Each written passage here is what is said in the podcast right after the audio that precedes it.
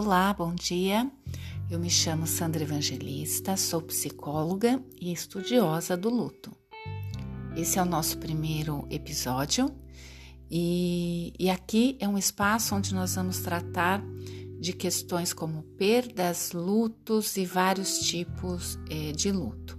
Esse é um tema bastante atual. Nós já estamos há quase dois anos vivendo a pandemia e sucessivas perdas.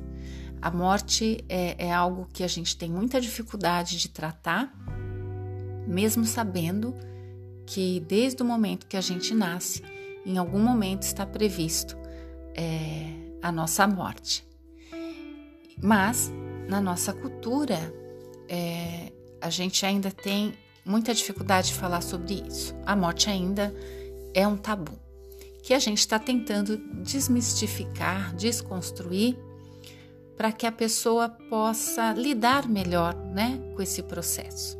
Então, o luto é um processo em que a pessoa se depara com perdas importantes, é, a perda de, de alguém ou de algo que seja especial, que seja significativo para ela.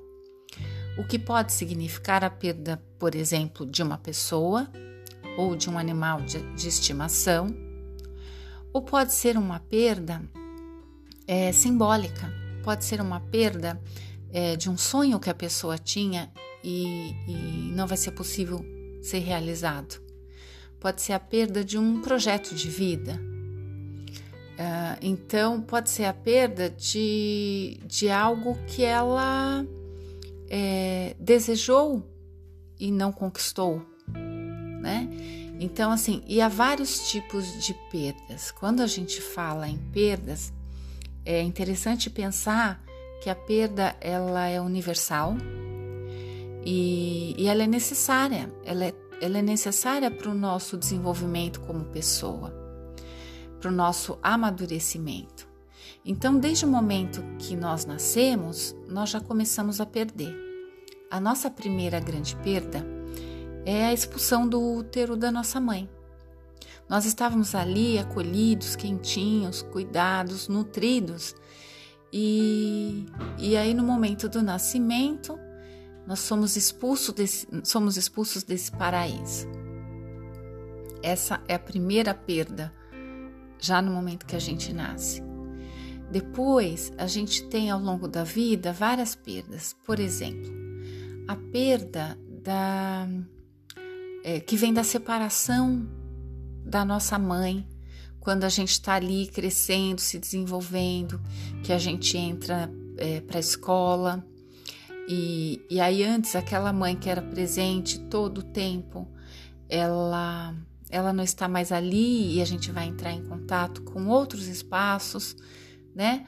É, com outros núcleos, é, para que a gente possa se desenvolver de forma é, plena. É, nós temos momentos no, na, no nosso desenvolvimento quando a gente atravessa da infância para a adolescência.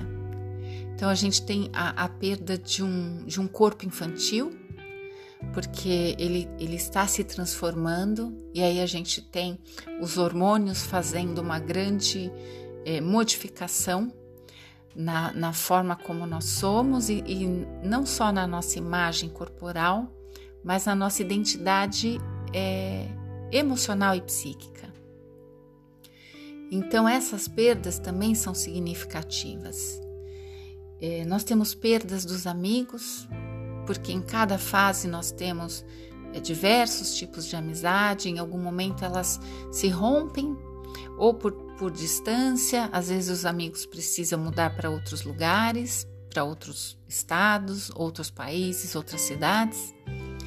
Às vezes esses amigos, é, ao longo do desenvolvimento, desenvolvimento, vão realizando outros encontros e aí a gente descobre que aquelas afinidades que existiam antes não existem mais. Então esses amigos, essas amizades se rompem, né? E aí nós temos é, perdas como é, a separação, por exemplo, dos nossos pais, é, onde um, há uma grande transformação, assim, são as perdas que a gente chama de perdas secundárias, quando é, você vai ter uma modificação na vida. Às vezes você precisa mudar de casa, às vezes você precisa mudar de escola. É, no caso dos adultos, você precisa mudar não só de casa, mas de trabalho. Às vezes você precisa, é, inclusive, criar novos é, é, relacionamentos, né? Porque algumas vezes você tem aí amigos em comum, uma rede de apoio que é do casal e isso se rompe. É, você tem a morte em si, então quando você perde um ente querido, e aí essa questão da, da separação definitiva, é, que é uma das mais difíceis, né? Como lidar com esse processo é, e, e ter que construir um mundo novo, já que você tem o seu o mundo que você conhecia antes é um mundo que desaparece. E aí você tem que construir um novo mundo e se reconstruir, dar um novo significado, né, para sua vida, para sua caminhada e inclusive para quem você é, porque é, são nas nossas relações que nós é, somos quem somos, né? E isso vai ser, no caso da perda, é, vai ser abalado. E, e vai depender de, de, como esse processo vai ser vivido é, pelo vínculo que você tinha com essa pessoa ou com esse objeto, né? Qual era o tipo de ligação e uh, como você lidou ao longo da vida com essas perdas todas. Já que a gente começa a perder desde o momento que a gente nasce, então com, como é que foi viver essas experiências? Quais foram as tuas reações?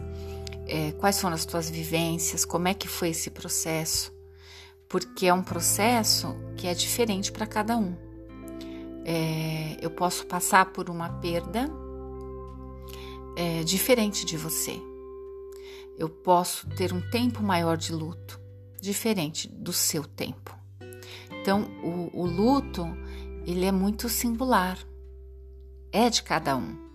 Então, é que como cada um vai lidar com esse processo, né? E nos vários tipos de luto também vai interferir, né? Por exemplo, se for um luto que a gente é, fala que é um luto não reconhecido pela sociedade, além da minha dor, do meu processo de luto, eu ainda tenho que lidar com o descaso do outro, a desvalorização da minha dor, né? O que me deixa numa condição muito mais isolada, muito mais solitária.